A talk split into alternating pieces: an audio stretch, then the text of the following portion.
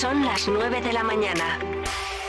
Soria 92.9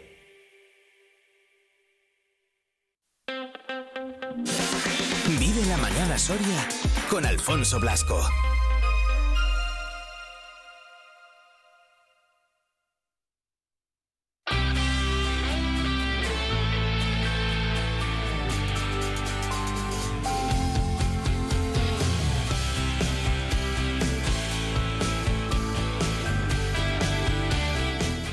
En punto de la mañana, continuamos en la sintonía de Vive Radio en este miércoles ya 25 de octubre. Os recordamos que nos podéis escuchar a través del 92.9 y también en nuestra página web en viveradio.es. Entras, seleccionas tu emisora, Soria, y hay las dos opciones, la de escuchar en directo o a través de nuestros podcasts que día a día vamos subiendo ahí por si os habéis perdido algo, por si queréis reescucharlo, compartirlo, etcétera, etcétera, etcétera. Como cada miércoles a esta hora, yo le cedo por aquí los mandos de la nave a Iván Juárez, director de Promecal aquí en Soria, y vamos a dar comienzo a esa tertulia de análisis, a, a Soria al día. Vive Radio Servicios Informativos.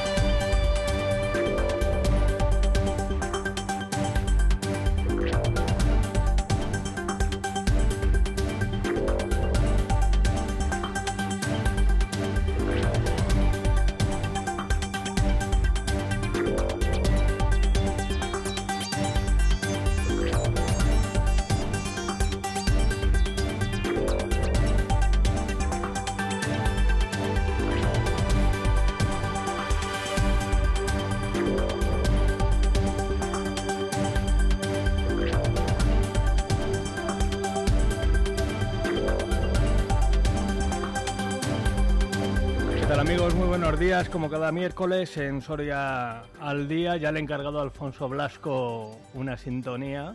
No diga Soria al Día, la actualidad con Iván Juárez. Bueno, de hecho se la ha encargado hace dos meses, pero va como un poco eh, despacito. Eh, como la canción, como la canción. Eh, vamos a analizar la actualidad que viene cargada de noticias tanto en Soria, tanto en la provincia, eh, como a nivel nacional en lo que afecta a la futura gobernabilidad eh, del Estado y quién sabe si repetición electoral. Lo hacemos con Eder García, concejal del Ayuntamiento de Soria. ¿Qué tal, Eder? Muy buenos días. Hola, buenos días. ¿Cómo anda el tiempo, eh? Seguros estamos aquí.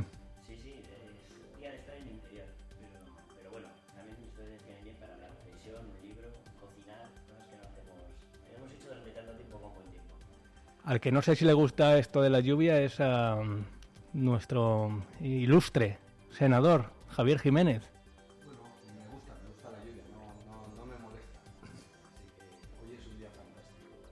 Pues sí, es lo que toca además, ¿no? Que hay que llenar los embalses de alguna manera. Eh, se unirá, le escucharán entrar por la puerta de los estudios centrales de Vive Radio en Soria a Alberto eh, Flores, eh, el tercero en Liza, que tiene compromisos familiares, es lo que tiene, por la familia, la conciliación y esas cosas. Vamos a arrancar con lo más destacado de la semana, que es ese pacto, ese acuerdo. Eh, ha habido que discutir mucho, hasta 203 o 230 medidas que cristalizaban en esa comparecencia en la jornada de ayer, creo que fue en el Museo Reina Sofía, eh, lleno de boatos. Hay quien dice que faltó el Guernica de fondo. Eh, con esa comparecencia de Pedro Sánchez y Yolanda Díaz en aras a la gobernabilidad. Ahora faltan, pues todavía, unos cuantos apoyos. Vamos a escuchar a Pedro Sánchez. Creemos que es el momento de formar un nuevo gobierno de coalición progresista. Y lo digo con toda la ilusión y con toda la esperanza. En muchas ocasiones me preguntan, bueno, ¿cómo te encuentras? Pero digo yo, con las mismas ganas, la misma ilusión y las mismas energías que el primer día cuando tomamos posesión hace cuatro años. Bueno, presidente Duracel, Javier Jiménez, ¿cómo te quedas? Bueno, eh, se consumó ese matrimonio otra vez, ¿no? Eh, sorprendentemente han, han vuelto a, a llegar a, a, un acuerdo, a un, a un pacto. No, no nos sorprende. Yo creo que, que esto se preveía antes de, de, las elecciones generales si, si existiese esta, esta posibilidad y bueno, se escenificó pues en un teatro, nunca mejor dicho, ¿no? Porque al final esto tiene parte de, ello en una comparecencia sin, sin preguntas y bueno, yo creo que dentro del, del guion, ¿no? De, seguro que de estas duras negociaciones que ha habido entre, entre el PSOE y Sumar. Igual eh, queda reflejado en un cuadro, ¿no? El futuro. Bueno, espero que el, que el cuadro no sea el que nos dejen si es que llegan a gobernar dentro de, de unos años, porque si siguen ¿no? con, con, bueno, con estas políticas que, que, han estado realizando durante estos cinco años, probablemente el panorama que nos dejen eh, sea la de un cuadro, precisamente. Oye, tiene las neuronas especialmente despiertas Javier Jiménez, ¿cómo la ha cogido, eh, Eder? Sí, sí, las he dejado un poco votando, pero es verdad que ha estado ágil. Pero bueno, eh, es verdad que, que, el PP en su línea, ¿no? De esto del de, de apocalipsis, va a llegar el apocalipsis con, con, los rojos en el gobierno, fíjate, y hace mucho, ¿eh? Esto se les está alargando, se, les da, se, nota que se les hace bola. Habíamos pedido una pero... sintonía también, Javier Jiménez, España se rompe, pero hace dos meses se la pedimos a Alfonso Blas. Pues por desgracia llevamos camino de ello.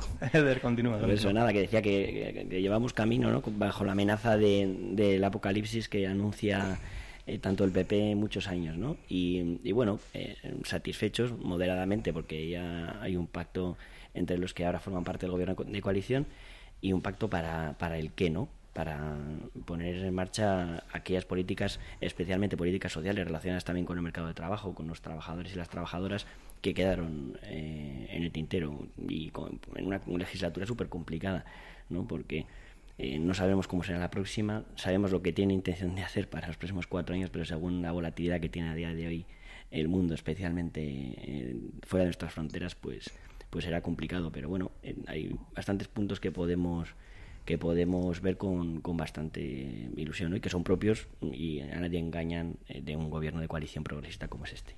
Al final se da continuidad ¿no? a lo que ha sucedido esta legislatura. Eso es. Eh, Además, precisamente para eso nos presentamos tanto el Partido Socialista como, imagino, finalmente la coalición Sumar, con los partidos, eh, partidos que aglutina, eh, para eso mismo, ¿no? para seguir haciendo de España un, un país mejor, eh, seguir en la, continuar en la senda de crecimiento en la que, en la que estamos ahora y, y mantener también, como hemos visto últimamente, y también durante toda la legislatura mantener ese liderazgo de, del presidente Pedro Sánchez a nivel internacional poniéndolo a, a España en el mapa. Eh, vamos a escuchar también a la socia de gobierno Yolanda Díaz. En campaña electoral dije pocas cosas, pero dije que lo que acordáramos lo íbamos a cumplir. Por ejemplo, dijimos que había llegado ya la hora, después de la reforma laboral, de conseguir en España una segunda ola de derechos laborales y lo vamos a hacer. Bien, pues acuerdo con Sumar, no con todos los integrantes en principio de eh, Sumar. Vamos a escuchar también a Pablo Fernández eh, de Podemos, que el día previo eh, decía que los acuerdos que él conocía eran insuficientes y además en la jornada de ayer la propia Irene Montero decía desconocer los principales puntos del acuerdo profundizar en las transformaciones feministas con Irene Montero al frente del Ministerio de Igualdad. Como digo, vamos a intentar hasta el final que nuestras propuestas sean aceptadas porque, por lo que conocemos hasta ahora, ese acuerdo entre, entre Sumar y Podemos, perdón, entre Sumar y, el PSOE, como digo, nos parece claramente insuficiente. Bien, esto era el lunes, como digo, Irene Montero eh, ayer decía desconocer el acuerdo eh, que yo creo que sella el protagonismo eh, casi absoluto de Yolanda Díaz dentro de Sumar y arrincona un poco más todavía. Eh, Podemos, Javier Jiménez. Bueno, yo creo que a la señora Irene Montero lo que pretende Susana es reducirle la jornada laboral, pero a cero euros, o sea, a cero horas. ¿no? Yolanda, Yolanda. Yolanda, sí, perdón. Es a la que le quiere reducir la, la jornada laboral. Eh, por entrar un poco a lo que decía Eder, ¿no? al, al contenido ¿no? de, de, de, este pacto, pues es un poco eh, lo mismo, ¿no? Yo creo que ellos se han planteado el objetivo del pleno empleo para la próxima legislatura. Yo creo que lo que nos tendríamos que preguntar que es que habrá que cambiar la política, ¿no? Porque si en cinco años no hemos conseguido, eh, conseguido bajar el paro, es más, ha subido, somos los campeones de, Europa en ello y pretendemos que manteniendo la misma política de, empleo en los próximos años consigamos pleno empleo, pues no sé, me gustaría que explicasen cómo, cómo lo van a conseguir, ¿no? Al igual que con el paro juvenil, ¿no? En cuanto a, a la reducción de la jornada laboral, pues yo creo que también hay que leer la letra pequeña. ¿no? Ya los agentes sociales han quedado excluidos de, este, de este aspecto, cosa que, me parece bastante grave, porque aquí el titular de la reducción de jornada laboral pues queda fenomenal. ¿no? A mí también me gustaría que trabajar no dos horas y media menos a la semana, sino cuatro, ¿no? pero hay que preguntarse que eso cómo, cómo se hace, ¿no? porque se reduce la jornada, no se reduce el salario, vale, perfecto, pero habrá que mantener la productividad, que creo que es lo, más importante, ¿no? Porque si no, si cualquiera de los tres elementos de, esta ecuación se alterase según pues lo han planteado, ¿no? Eh, los líderes del PSOE y Sumar, pues habría problemas muy, muy graves y uno de ellos puede ser la competitividad de, de nuestra economía. Por lo tanto, yo creo que es, que es fundamental mantener la productividad de nuestro tejido económico. También me gustaría saber si esto de la reducción de la jornada laboral es para todos los sectores por igual, ¿no? Porque, por ejemplo, en, en hostelería, eh, un comercio, ¿Qué, va a pasar? ¿no? Eh, pues en, en, hostelería concretamente no hay personal, tenemos un problema de, oferta, de oferta de empleo ahí, ¿no? Y vamos, no sé, la pregunta es que si vamos a tener que, meter un turno más para, para seguir manteniendo el, horario habitual de, esas empresas, ¿no? Al final esto va a suponer o puede suponer más costes laborales, ¿no? Entonces,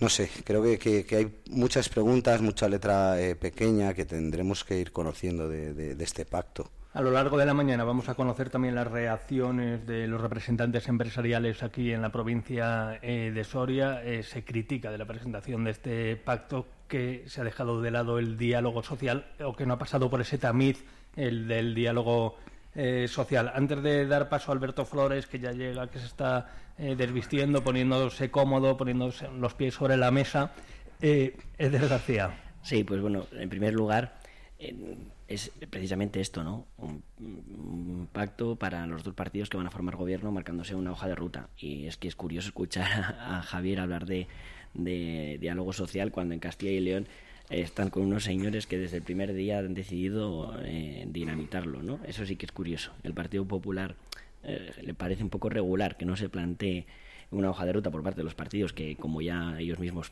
parece que dan por hecho, eh, tendrá España, ¿no? Y, les falta el diálogo social, cosa que es irreal, ¿no? Ahí tenemos eh, durante toda esta legislatura varios ejemplos, incluso de la subida salarial, en fin, que, que ese, ese camino del diálogo social ya lo querríamos los castellanos y los leoneses eh, aquí, ¿no? Así que, bueno, yo vuelvo a lo mismo, ¿no? Eh, un gobierno progresista que sigue con la agenda de, de trabajar y de, y de poner en el centro a las personas trabajadoras de este país y que además eh, como digo, es un pacto que pone unas líneas sobre las que habrá que trabajar también, como no, con empresarios y con, y con. El, el señor Eder ha cogido la buena costumbre y la filosofía de su equipo de gobierno municipal socialista, que es la de siempre que se habla de un tema que afecta a su partido y a otras coaliciones o al desarrollo del ejercicio de, de gobierno en el que está involucrado el Partido Socialista, eh, la de no sé, contraatacar, irse a hablar de la Junta de Castilla y León. No es contraatacar, es, es contraponer no, Es que no sé si usted ha escuchado al presentador cuál era la pregunta, que es el pacto de PSOE y sumar. Es que en la pregunta yo no he escuchado absolutamente nada de la Junta. Estamos acostumbrados que ustedes están siempre a la, a la defensiva. Usted me viene a hablar de la Junta de Castilla y León. Justifique, justifica su gobierno. Sé que es difícil y más en estos momentos. pero bueno, usted tiene, tiene ahí su sillón gracias al Partido Socialista y a su jefe. Entonces, hable de, de lo que vienen haciendo y lo que quieren hacer. Hábleme de lo bien que nos ha ido con ustedes. Hábleme de la ley del sí, eh, solo es sí esa ley de vivienda que ha hecho que el efecto contrario al que pretendían, que con una subida de precios y de alquileres. Hábleme de la ley de la ley trans que ha dividido a todo el al todo el colectivo, incluido al feminismo tradicional.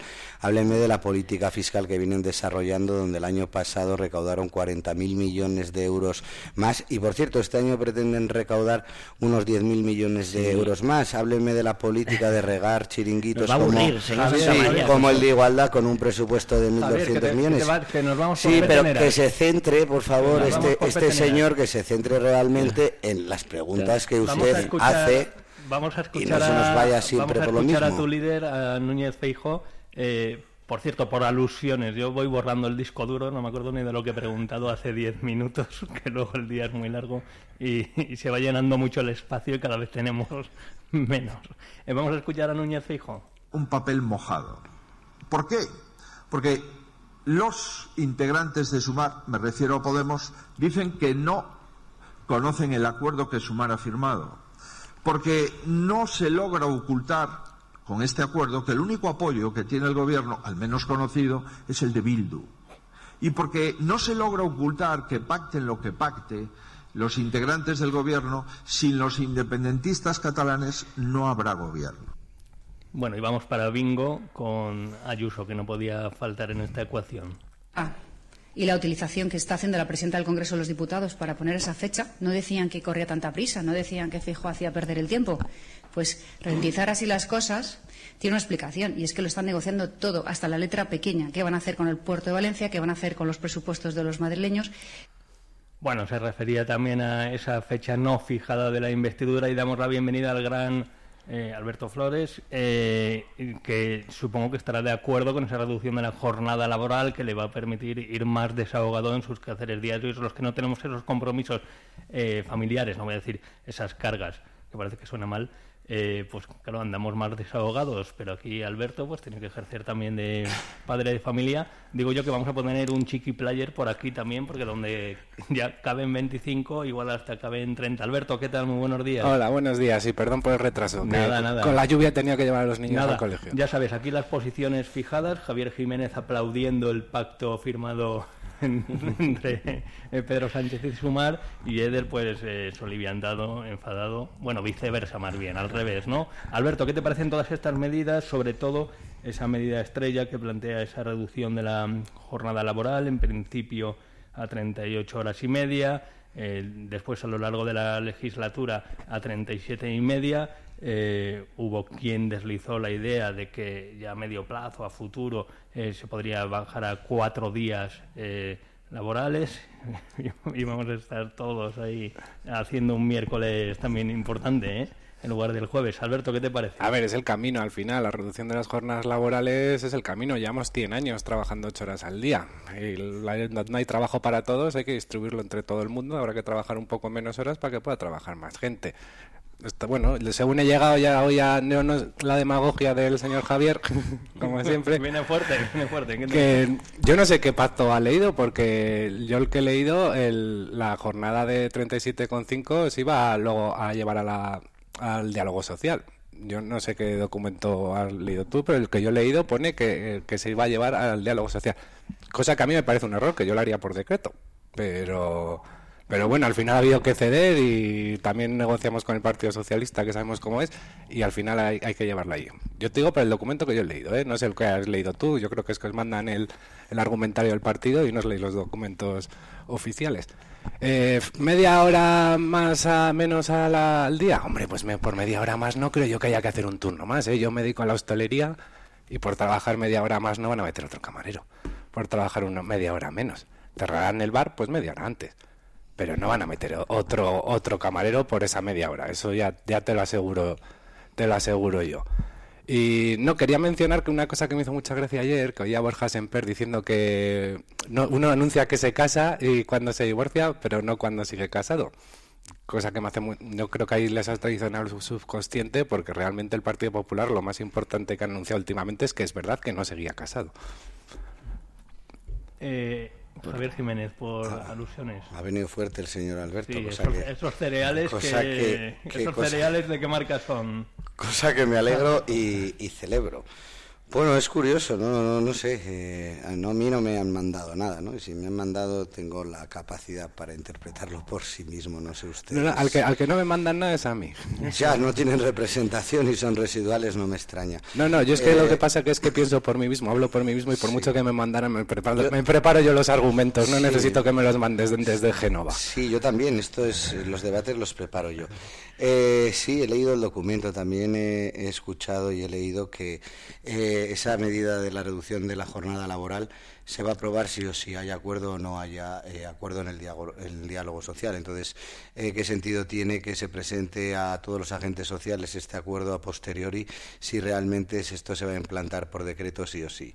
Eh, por otro lado, claro, usted pues lo ve muy fácil, ¿no? Cerramos el bar media hora antes, eh, culpabilizamos al empresario, le decimos al empresario que su productividad y su competitividad va a caer, que tenga que cerrar media hora, luego un poquito más tarde, una hora, luego una hora y media más tarde y que deje de facturar, deje de ingresar, ¿no? En Eh, media hora pones eh, usted 10 cafés, te lo digo yo que me que soy camarero, ¿eh? Sí, y, y especialista en macroeconomía también. Eh, al final vuelvo a repetir un argumento muy claro. Al final lo que, que yo no estoy ni a favor ni en contra, si es que yo lo que estoy diciendo que lo que tenemos que mantener es la productividad. Yo eh, ha llegado tarde, por eso supongo que no se habrá enterado, ¿no? Porque si estuviera aquí No, se iba yendo en el coche. Que, que- ah, que se hubiera enterado de lo que yo he dicho. Y yo ni me he manifestado a favor ni en contra de la reducción de la jornada laboral. Yo lo único que, que he dicho, que a mí también me gustaría trabajar eh, menos, por supuesto, lo único que digo es que si se reduce la jornada, no se reduce el salario, lo que hay que mantener es la productividad. Es lo único que he dicho. Y A que ver. si una parte de estas tres ecuaciones no funciona, quien se va a resentir es la competitividad de, la economía española. Y por supuesto, si usted dice y su argumentario es el de, bueno, pues que cierren los bares, que cierre la hostelería media hora antes eh, y no hay problema. Eso, esa es la solución es que ustedes proponen, eso es lo que ustedes quieren a la empresa, al empresario, a la competitividad de la economía. Ya hemos visto que tras su acuerdo se ha desplomado la, la, la- la bolsa. Que tenga cuidado también la señora Susana cuando dice las cosas y cómo las dice, porque ayer se equivocó con el tema de, de, de, bueno, esta reducción que quieren hacer en cuanto a los viajes en, en avión. Supongo que para el Falcon, para ir a conciertos no, a conciertos no, pero que tenga cuidado porque ayer lo dijo un poquito mal y AENA eh, ha perdido 615 millones solo ayer. Entonces, ya hemos visto la eh, reacción de los empresarios solo en, en un día y hemos visto cuál ha sido la reacción de los mercados internacionales con estas medidas. Pero claro, no me sorprende si además ustedes, que es que lo defienden, nada, que la hostelería cierre media hora y con eso lo solucionamos todo. Claro que sí. Nos quedamos sin postre. Sí, Eh, nada, nada nuevo bajo el sol, ¿no? Hay vari- varias cosas. También que, que me, quedo- me quedaba ahí un poco, un poco colgado, ¿no? No sé muy bien a qué se refería con lo del señor. A mí Pedro Sánchez no me ha puesto en el sillón que tengo. El sillón que tengo nos lo han dado los sorianos y sorianas, que por cierto votaron bastante más que ustedes en las elecciones, como suele ser habitual ya en esta ciudad. Y, y además que que eh, viene muy al, al cuento esto de las ánimas, ¿no? Porque he escuchado a Feijó, ostras, viene ya casi sonido de ultratumba. Y más cuando pones de- detrás a Ayuso, ya, y ya el hombre parece que suena despedida. Dan por hecho el gobierno de coalición, afortunadamente, como digo. Como DJ Valgo también, Eso ¿eh? es. Y, y que, como, como decía, y, y no es que tenga que meterme con la Junta, sino que contrapongo dos modelos. O el pacto progresista que ha subido el salario mínimo, que ha- por no decir y, y hacer un retrato de todo lo que lo que se han conseguido estos cuatro años, lo que plantean ahora mismo como líneas generales, que va con garantizar una subida del salario mínimo interprofe- interprofesional siempre vinculado al, eh, salario medio de un 60%, tener eh, eh, lo que decíamos, ¿no? la reducción de jornada, eh, incluir en la cartera eh, de salud la salud bucodental y la visual, en fin, que la estrategia nacional contra, contra los incendios forestales o el pacto de Estado de, contra el fraude fiscal. Y oye, a mí hay cosas que me faltan también. ¿eh? Yo, por ejemplo, y aquí es verdad que hay posturas distintas como pueden ser eh, en prostitución. Sí que, que una de las propuestas que planteaba el Partido Socialista era una posición radicalmente abolicionista y, y no es la que tiene Sumar. Y, y, por ejemplo, eso es una, una de las cuestiones Depende que de se han la incluido. parte, ¿eh? Por eso, quiero decir que, que además hablo por el partido en el que llevo militando tantos años, que cuyos órganos conozco y en los que participo, y, y, eh, no hay nada en ese pacto que no esté aprobado en resoluciones congresuales de mi partido. O sea que, que frente a esto, el gobernar para eh, trabajar para las personas trabajadoras de este país, para la clase social de este país, incrementando el parque público de vivienda y con todas las medidas sociales que incluimos. Sí, también, porque si fue- hubiese sido por el Partido Popular, la salida de esta crisis habría sido como la anterior, el austericidio. Y en este caso tenemos la figura de los ERTES, tenemos todas las ayudas que ha puesto en marcha este gobierno, ¿no? Y es que además, eh, lo que decía, ¿no? Contraponerlo con lo que hace el Partido Los Popular. ERTES. El ¿Sabe quién es partido- usted? el Fátima partido, el Partido es, Popular, ¿no? sí, sí, por desgracia sí. El Partido Popular es que tiene, tiene ahí el, el- el fallo, ¿no? Que pacta para conseguir los gobiernos, los que dice que están mal conseguidos, por otra parte, ¿no? en esa incoherencia de que gobierna la lista más votada, hace pactos de perdedores para as- asientos. Y luego se deja el contenido. O cuando lo debate, hablamos de PIN parental, de eliminar eh, o reducir las ayudas a víctimas de violencia de género, en fin, pues todo lo que les hace tragar, todos los sapos que les hace tragar la ultraderecha. Así que, pues sí, eh, hay que comparar. No es que me meta con la Junta, que podríamos estar aquí, vamos, horas y horas, sino que contrapongo los dos, los dos modelos, ¿no? El de pactar por un gobierno progresista en contra No de- solo habla de, lo que hace porque. ¿por qué no habla de qué le parece la valoración de la reducción de la jornada laboral? ¿Qué, qué le parece a usted que quieren combatir el pleno empleo? ¿Por qué no habla del hachazo Pues, claro. fiscal que quieren meter otros 10 Pero mil es que yo no millones sé, más? es otra vez, es otra vez que viene el lobo. Veo, veo las medidas que se plantean, como decía además eh, el compañero Alberto, de cara a, a- a que son líneas generales que se debatían, entre otros, con, con los agentes económicos y sociales. Pero es que además eh, yo espero que el, el Partido Popular no se oponga a esta reducción de jornada, porque como decía también Alberto, va en línea con lo que es lo lógico a nivel histórico, y si no, tampoco nos sorprenderá, porque al final este Partido Popular que tenemos en España es el que siempre se opone a todos los cambios, que luego además de ejercerlos, todos los derechos sociales que luego además de ejercerlos, pues no los cambia cuando tiene mayorías absolutas, ¿no? Hablamos de matrimonio igualitario, del divorcio, en fin, de todas las leyes que nos hacen más modernos y mejores, solemos tener ya costumbre de tener a un Partido Popular en contra, que además lo recurre en los tribunales, incluso en el Tribunal Constitucional, y que luego pues termina asumiéndolo como algo normal, ¿no? Así que bueno, como decía, nada nuevo bajo el sol. Eh, Alberto. Que es una reducción a 37,5, Claro. o sea, que son dos horas y media. No es que la que- revolución. Que es, lo, que es lo que trabaja la, en la administración pública. O sea, ¿por qué los funcionarios sí pueden trabajar 37,5, incluso con promesas de reducirlo a 35 horas, y el resto de trabajadores no? Yo O hasta, sea, las tre- yo hasta las si- 32 no pestañeo. Si es factible en un lado, ¿por qué no es factible en otro? Y luego dice que no la productividad iba a bajar. Pues si tú lees cualquier documento, cualquier estudio económico eh, sobre la reducción de jornadas laborales, la productividad aumenta. En la gran mayoría de los estudios es- eso llegan a decir eso. Incluso el, cuando se ha probado en algunas empresas, la productividad se ha aumentado. Si tú, pero eso es lógico. O sea, hay, hay una máxima eh, inglesa que dice que cuan- tú no tienes que cuidar a tus clientes, tú tienes que cuidar a tus trabajadores para que ellos cuiden a tus clientes y no te tengas que preocupar. Bueno, ¿eh? Citando a los ingleses, eso siempre da también eh, Caché. ¿eh? Eh, Alberto, ¿qué hay dentro de sumar esa división con Podemos? Irene Montero decía eh, no conocer el contenido de las medidas. El día anterior, el lunes, eh, Pablo Fernández, le hemos escuchado, eh, decía que eran insuficientes hasta donde había leído. Parece que Podemos se desmarca buscando perfil propio. Yo creo que están buscando perfil propio. Pero bueno, yo qué sé, eh, al final somos muchos partidos en sumar, ¿eh? al final eso es normal. Y que, le- en que dentro de la izquierda alternativa nos peguemos entre nosotros, eso es algo normal. También. Lo raro sería Sería, un sería, no, sería no hacerlo. O sea, además que se ha conseguido un acuerdo que mira que es complicado en este país que nos pongamos de acuerdo. Y, pero bueno, sí, yo creo que lo que están haciendo ahora es marcar perfil propios. Y luego si miras realmente las reivindicaciones que decían, quitando la eliminación de la ley Mordaza, que el pacto dice que se derogará los aspectos más lesivos, pero no la ley en sí. El resto de las cosas que pide Podemos yo creo que está, bueno, y quitando que Irene Montero sea ministra. O sea, realmente yo no sé si están pidiendo avances a la sociedad o están pidiendo un sillón.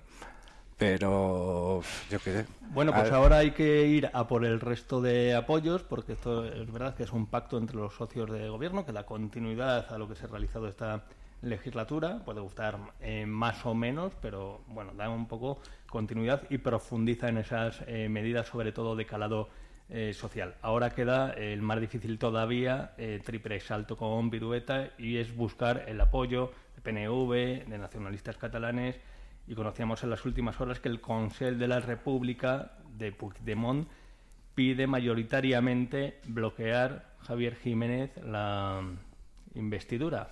Bueno, ha participado el 5%, pero de ese 5%, eh, que parece exiguo, claramente sigo, un setenta y tantos por ciento eh, pide el bloqueo, ¿no? No sé si estaríamos ante el ala eh, más radical, más inmovilista. Bueno, ha sido el 75% de, de los afiliados del Consejo de la República, sí es cierto que es una minoría, ¿no? Pero son 3.000 son 3.000 personas las que han reclamado a, a Junts y a Esquerra que no, no apoyará a Sánchez, ¿no? Pero bueno, eso es lo que han dicho los militantes. En ningún momento se ha manifestado el señor Puigdemont que realmente es quien, quien tiene la llave, ¿no? Al final, pues bueno, sí que hemos visto el, acuerdo entre PSOE y, Sumar, pero es cierto que aquí faltan más más protagonistas ¿no? de, de, de llegar a, un acuerdo y que también se tienen que, que manifestar. ¿no? Al final, el gobierno Frankenstein no solo está compuesto por dos por dos partidos, bueno, no dos partidos, 14 o 13, 14 partidos que conforman Sumar más el PSOE, pero aquí falta falta PNV, falta Esquerra, falta Junts. Entonces, bueno, esto al final no no es tan fácil, o sí, porque al final no, no sabes qué creerte si esto realmente es un teatro. Ayer pareció que sí es significación, pero faltan más agentes y supongo que el Partido Socialista tendrá que sudar un poquito más.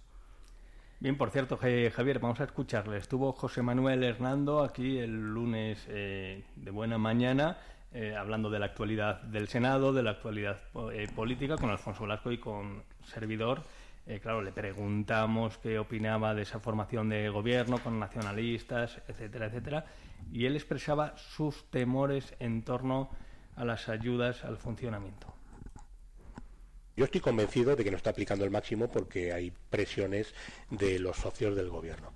Se encuentra la presión del PNV, de Bildu, de Esquerra Republicana y de Junts, es decir, de aquellos que han estado sosteniendo al gobierno socialista durante los últimos años. A mí me preocupa de que los acuerdos con los independentistas catalanes lo que van a hacer es acabar con cualquier posibilidad de trato diferenciado para Soria. Y Soria o recibe un trato diferenciado o va a perder la capacidad de competir en condiciones de mínima igualdad con el resto de los territorios para el futuro. Eder García, ¿peligran esas ayudas al funcionamiento? Eh, pues es que da casi, da casi risa, ¿no? Eh, es este gobierno de coalición el que se trabajó, como otros muchos antes también, alguno que está cerca de, de este plato, eh, peleando en Europa por, por esa, ese tratamiento diferenciado para, para tres provincias, no solo para Soria, ¿no? Pero, hombre, que encima lo diga el Partido Popular. Es que ya, igual ahora mismo, ya no sé qué cara va a poner el señor Santa María, ¿no? Pero, ostras, ya nos gustaría a nosotros que el Partido Popular también eh, como reconoce la normativa europea en esa exposición que podemos hacer en España, tiene capacidad para hacer un tratamiento diferenciado también en nuestra provincia si reconoce que efectivamente tenemos una situación más precaria que, que la de otras provincias. ¿no? Y es que eh, también que el Partido Popular eh, hable de lo que está en juego con respecto a, a la formación de este gobierno es que lo que nos jugamos precisamente es esto, ¿no? Es como algún medio decía también de, esta casa, eh, 700 millones de euros en sus cifras peligran eh, si el Partido Popular llega al gobierno. Es que estos son los señores que pagaban un millón de euros para no arreglar el tren o un millón de euros por el Banco de España y que no se hiciera la obra. En fin, es que eh, a día de hoy eh, vemos realidades como puede ser el centro de acogida a personas refugiadas con 15, con 8 millones de euros, 30 empleos, 203 personas que se van a atender, en fin, que, que todas estas realidades que vemos que podemos ir a tocar. Si salimos de aquí, pasemos un poco y vemos la comisaría. Eh, podemos, y el señor Santa María lo habrá visto en, en, algún pleno en el que hemos tratado temas de ingresos, cómo estas obras, que no depende de qué ministerios, afecta también a las arcas municipales en el ingreso de impuestos.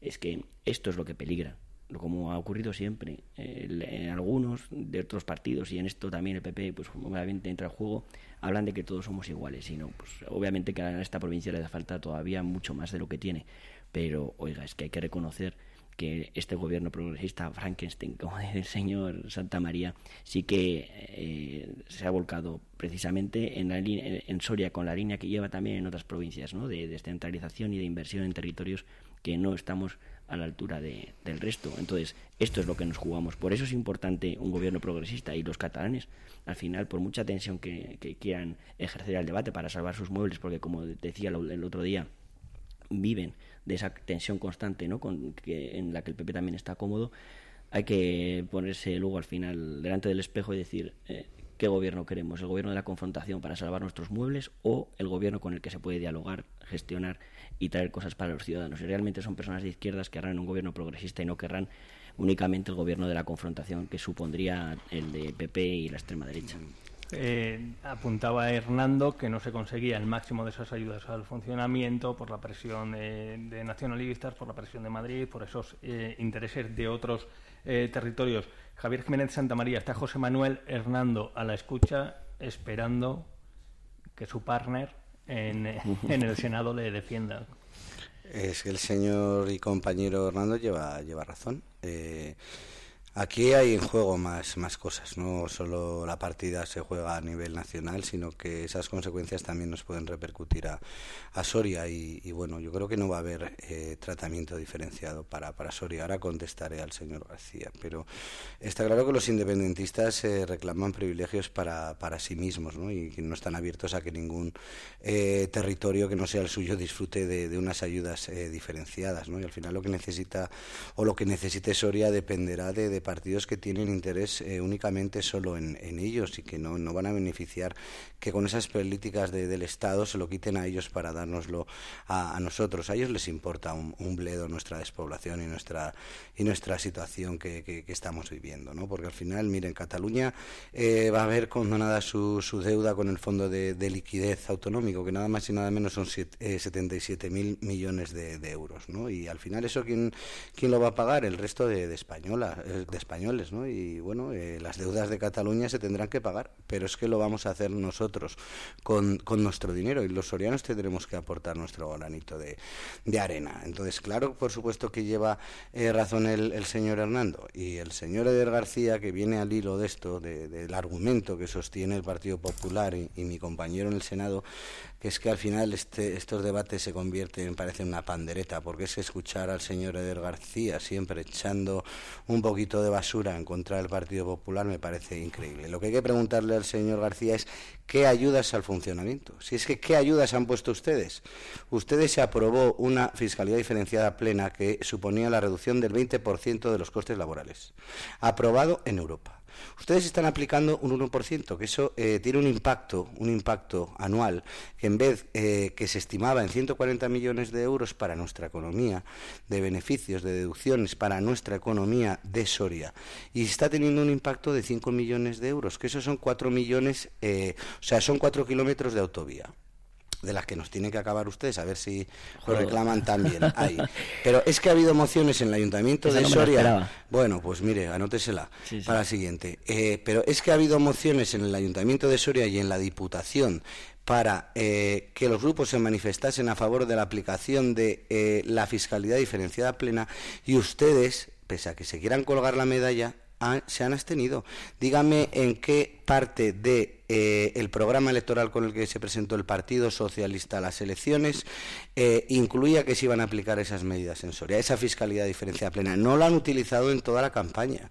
Entonces, es que manda narices que con esto de la fiscalidad diferenciada, que una organización empresarial independiente en Soria consiguió reunir al Partido Popular, incluido a Podemos, incluido a Vox, y el único partido que faltó en esa firma, que rubricaba un acuerdo para eh, las ayudas de funcionamiento plenas, los únicos que faltaron fueron ustedes.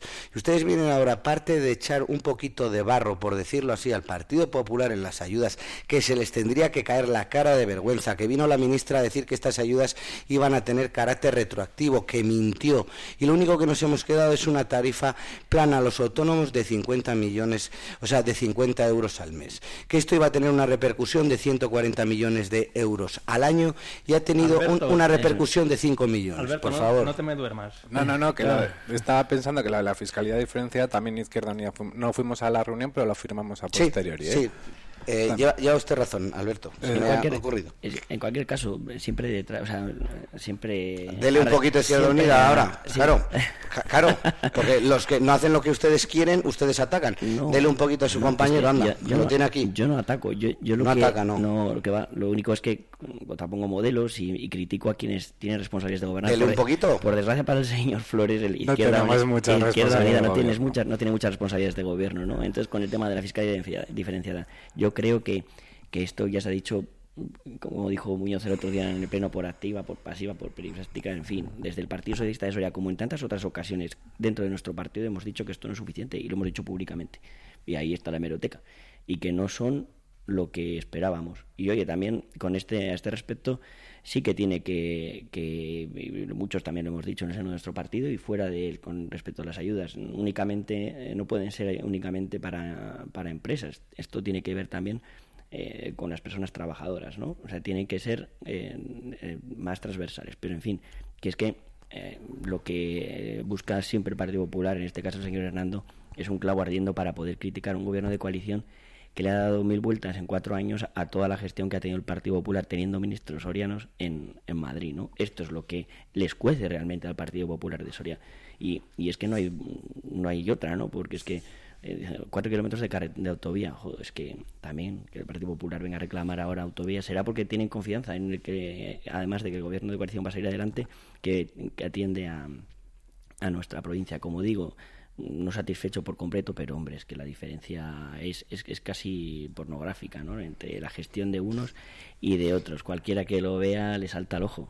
Cuando Al final la culpa, la, culpa de, la culpa de todo la va a tener eh, Alberto Flores. Sí. El hombre ni, ni pincha ni corta. Yo la verdad que no hablaría tanto de autovías porque ninguno de vuestros dos partidos está aquí como para sacar pecho de los kilómetros de autovía que se han hecho. En Era una comparativa, supongo que han entendido que era para Centro de refugiados, el centro de los- representar el impacto económico. No, no, no, no, di- no digo, no digo que el gobierno Toda- este no esté haciendo nada, digo, pero quitad el, el tema de las autovías porque Sí, ni el PSOE también, ni el PP está para sacar pecho de, eh, eh, nivel de autovías, Ya, ¿eh? este se ha en el puesto que en llevamos 20 funcionamiento años con la de Valladolid, Claro, pero- que en 20 años ha habido gobiernos de todos. Sí, pero que, por ejemplo... Pero que era, era un símil o Sí, comparación. pero- Bueno, era un símil, pero bueno, que yo es una también- recomendación que os hago, sí, que no habléis de autovías podemos, porque ¿eh? no os compensa También ninguno de los dos. También Podemos, estudio de, viabilidad de la 15, ta- y oye, y ahí está también la contrapartida. La comunidad autónoma hizo una autovía de, de Burgos a León en vez de hacer... Sí, sí, en una vez De de todas formas, Alberto, usted es consciente que forma también parte de este gobierno de coalición, ¿no? Yo no Porque formo parte de le nada, está yo digo que le está diciendo a usted, al mismo, Partido ¿eh? Socialista, que nos tiene olvidadas las,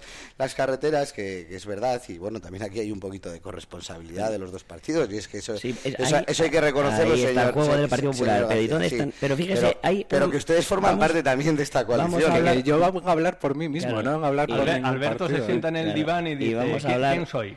¿Quién y soy?". vamos a hablar de un ejemplo que es súper tangible, que ahora, por desgracia, durante unos meses vamos a tener que sufrirlo, ¿no? Con, con las molestias eh, que, eh, van siempre con las obras, ¿no? Pero 27 millones de euros eh, de- del gobierno de España en travesías, mientras que los señores del Partido Popular, entre ellos alguna conocida eh, eh, subdelegada del gobierno, Yolanda de Gregorio, que ha tenido y tiene responsabilidades en el Partido Popular, quería directamente que los pagáramos los sorianos euro a euro de nuestro bolsillo.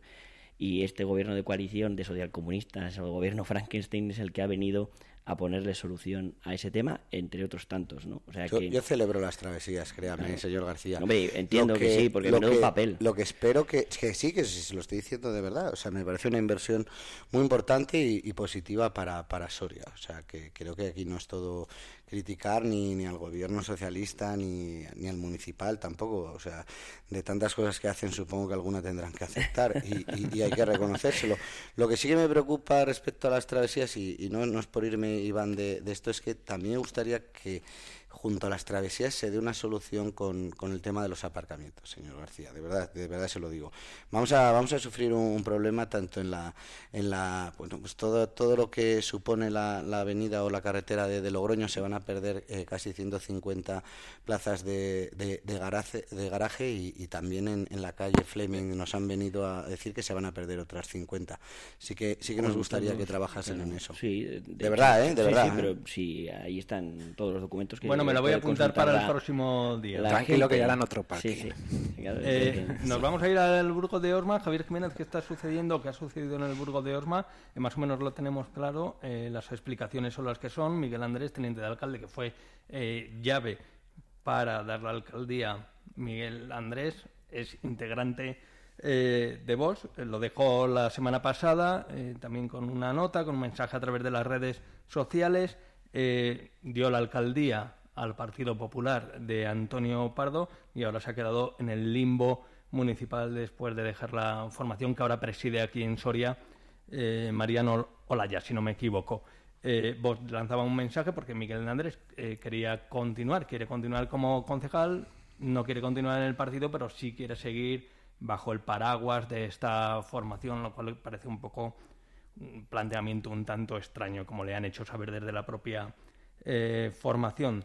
Eh, ¿Qué os sugiere esta salida? Hemos pedido explicaciones y nos han remitido a la nota de prensa, algo que se lleva mucho últimamente, por desgracia, desde determinados ámbitos. Hemos pedido hablar con el presidente Mariano Olaya y nos han dicho que el portavoz es Fernando Castillo, que tenéis ahí en el ayuntamiento de Soria.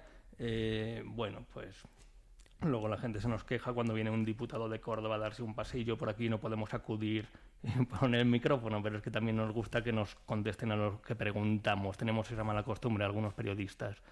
Eh, Eder García, ¿qué te sugiere este movimiento? El teniente de alcalde eh, lo deja la primera de cambio, eh, según decía, pues en desacuerdo con algunos planteamientos eh, de la formación de Vox. Claro, no se podía saber esos planteamientos tampoco, no sé Claro. qué. Pues lo primero, lamentar enormemente que, que el Burgo de Osma haya perdido a un alcalde magnífico como es José Peñalba. Yo creo que además eh, el incremento en los votos y, eh, que es una persona conocida, ese, ese respaldo que tuvo en las elecciones de forma mayoritaria, eh, yo creo que, que daba dos, dos eh, lanzaba dos imágenes, ¿no? Que la gente tiene muy buena estima, como la tengo yo también de José Peñalba, también diputado provincial, y, em, y dos que quería cambio, ¿no? Que, que esto de, de volver a tener a Antonio Pardo en el Burgo de Osma era algo que no, que- pero por otra parte tampoco lo criticamos ni hablamos de gobierno Frankenstein, ¿no? Ni de ni de gobierno de perdedores como en algunas ocasiones. Bueno, en este el caso es un gobierno francoste. Eh, bueno, pues ¡Oh, mira, qué buena! Esa, esa podíamos, podíamos tenerlo para, ¿no? la apuntamos. Pero aquí yo creo que, las, como dices, es complicado que haya cambiado tanto el partido de la ultraderecha como para que esta persona ahora- no, no se encuentre situado. ¿no? Entonces quizá más va por la línea de que la decisión en la que no está de acuerdo es que no es diputado provincial ¿no? y que es su compañero de, de Abejar. Entiendo que puede ir por, la- por, ahí, eh, por ahí los tiros, ¿no? pero en este tema lo que auténticamente lamento es eso, ¿no? que no haya tenido un cambio real el Burgo de Osma con José Peñalba como alcalde porque, porque lo será dentro de cuatro años, esperemos, si él quiere, pero, pero vamos, que eso es lo que, lo que hay que lamentar de- del Burgo. Bueno, el Burgo de Orma siempre generando noticias por ausencias, como las de la Diputación eh, Provincial, que han sido especialmente sonoras, y ahora con este movimiento de Miguel Andrés. Eh, Alberto, ¿qué te sugiere este movimiento? Hombre, al final, pues mírate, pues intentó llegar a muchos pueblos, hizo lo que son listas muy rápidamente, sin tener una base social ya definida y pues le pasan estas cosas. Eh, le pasa a Vox y le pasaría a cualquier partido que tan rápidamente quisiera llegar a, a, to- a tantos ayuntamientos. Que no sabía los postulados de Vox. Venga, hombre, a mí no... Eso se lo cree, pues yo que sé, igual sus hijos, pero a mí que no me mienta, claro que lo sabía. Que ahora ha dimitido, pues seguramente yo creo irá, algún lío interno tendrán. O sea, no controlo lo- cómo se maneja Vox a nivel interno, pero sí tienen que tener algún lío porque si no, no tiene sentido. Y que Vox pida su acta y que dimita, pues hombre, es normal. Yo en esto sí que la verdad que hay que decir que sí que creo que cuando tú te presentas por un partido y, y lo dejas, tendrías que, tendrías que dejar el acta. Por moral, o sea, moralmente tendrías que hacerlo. Sí que es verdad que la- el acta es del concejal, no es del partido, ¿eh? que si no quiere hacerlo no le pueden obligar. Pero... Ya, pero la ecuación que mm, plantea, joder, es enrevesada. ¿eh? Ya, ya, ya. No, es- la verdad es que ya últimamente, la verdad es que llevamos que cinco o Eh, seis me- años el me- Burgo de Osma que se me voy es del un partido, pero sigo co- con vosotros, ¿no? Ya. Es como... Que sí, que no, no Claro, tiene, ¿no? no tiene ningún sentido, pero, pero bueno, la- el acta es suya, eso sí que es verdad que hay que reconocerle eso que, sí. que- que el acta es suya, no es del partido. Entonces, pues si él quiere dejar el partido y no quiere dejar el acta, está en su derecho. Moralmente yo creo que está mal. Javier Jiménez. Suscribo, eh, sin que sirva de precedente, absolutamente todas las palabras que ha dicho nuestro colega Alberto. No, no puedo añadir más. Yo creo que ese es el análisis que, que ha hecho, es el, el correcto y el que comparto. O sea, al final tampoco tenemos mucha mucha información, ¿no? Porque nos remiten a una nota de prensa, nos remiten al señor Castillo, que bueno, pues a lo mejor sale de la madriguera y nos da algún tipo de, explicaciones. eh, no lo sé, la verdad que es que es decir de reconocer que, es algo que me da un poco igual, por no decir eh, bastante, ¿no? Al final son, supongo que serán líos internos o bueno, creo que bueno tenemos o debemos de prestar a otras cosas más, más importantes y, y sí, suscribo todo lo que, lo que ha dicho Alberto.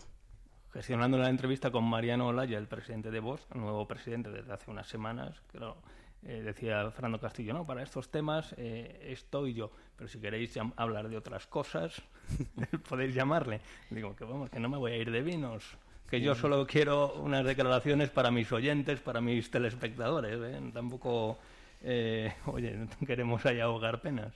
Vamos a, a continuar eh, con una comisión importante relacionada con el servicio de bomberos, eh, cosa seria, por fortuna, eh, pues no ha sido tan virulento el verano como se esperaba, pero hay que trabajar en momentos eh, delicados. Esa pérdida de esa inversión, de esas ayudas eh, de los fondos europeos a través de la Junta de Castilla y León, el Partido Socialista lanzaba esa comisión de informativa eh, donde pedía responsabilidades. Vamos a escuchar al vicepresidente de la Diputación Provincial, José Antonio de Miguel, y también a Carlos Llorente, diputado eh, provincial socialista.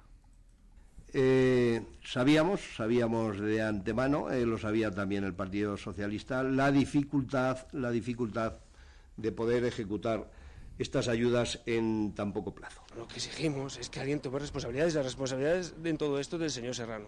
El señor Serrano no tiene que tomar responsabilidades porque lo que no podemos hacer es estar pidiendo dinero si nosotros no sabemos ejecutarlo. No nos valen excusas, no nos valen excusas.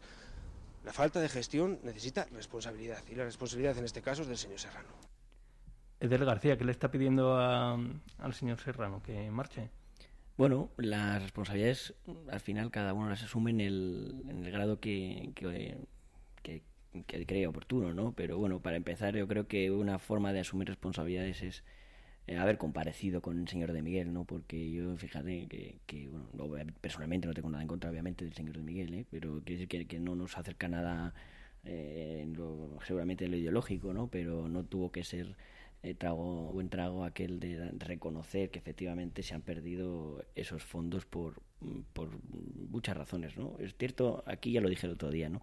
Eh, la gestión de los fondos europeos no es una cosa no es una cosa mm, fácil y el día de mañana con las más de 40 peticiones que ha hecho el Ayuntamiento de Osorio, por ejemplo, pues puede surgir un problema, ¿no? Y, esto es así, pero claro, eh, lo que eh, lo que sí vemos es que, hay una falta de, trabajo de gestión en cuanto a lo que es la ordenación del propio servicio, ¿no? Si hubieran tenido ya claros los proyectos, todo lo que lo que estuvieran trabajando ya en, en esa reordenación de los parques, en, en, poner como tiene que estar el servicio de extinción de incendios, seguramente habría sido más fácil trabajar y gestionar esos fondos, ¿no? Echar ahora la culpa a la intervención de la Diputación, como hacía, o decir que se va a hacer igual a costa de fondos propios de los ayuntamientos donde van a estar, igual de lo que si le dan algo en la Junta, pues pues al final lo que decía, esta carta a los Reyes Magos que era la petición de fondos, lo que nos da es negro sobre blanco las necesidades perentorias que tiene esta Diputación en materia de extinción de incendios, pero también de salvamento y de actuación en accidentes de tráfico. ¿no? Hablamos de San Pedro Manrique, Arcos de Jalón, San Leonardo, lugares lejanos de la provincia en los que nuestros bomberos, los bomberos de, del ayuntamiento, tienen un trecho, ¿no? Y al final eh, es un tema muy delicado en el que no se ha trabajado lo suficiente Prueba de ello es que esta pérdida de fondos europeos, no más allá que reconociendo ¿eh? que, que no es fácil, son, es una gestión de muchos millones que las administraciones no estaban acostumbradas a gestionar y implica eh, dar el 150% y cambio de mentalidad completamente por parte también de, del músculo de la administración, ¿no? Pero, pero claro, ahí están los datos. Javier Jiménez.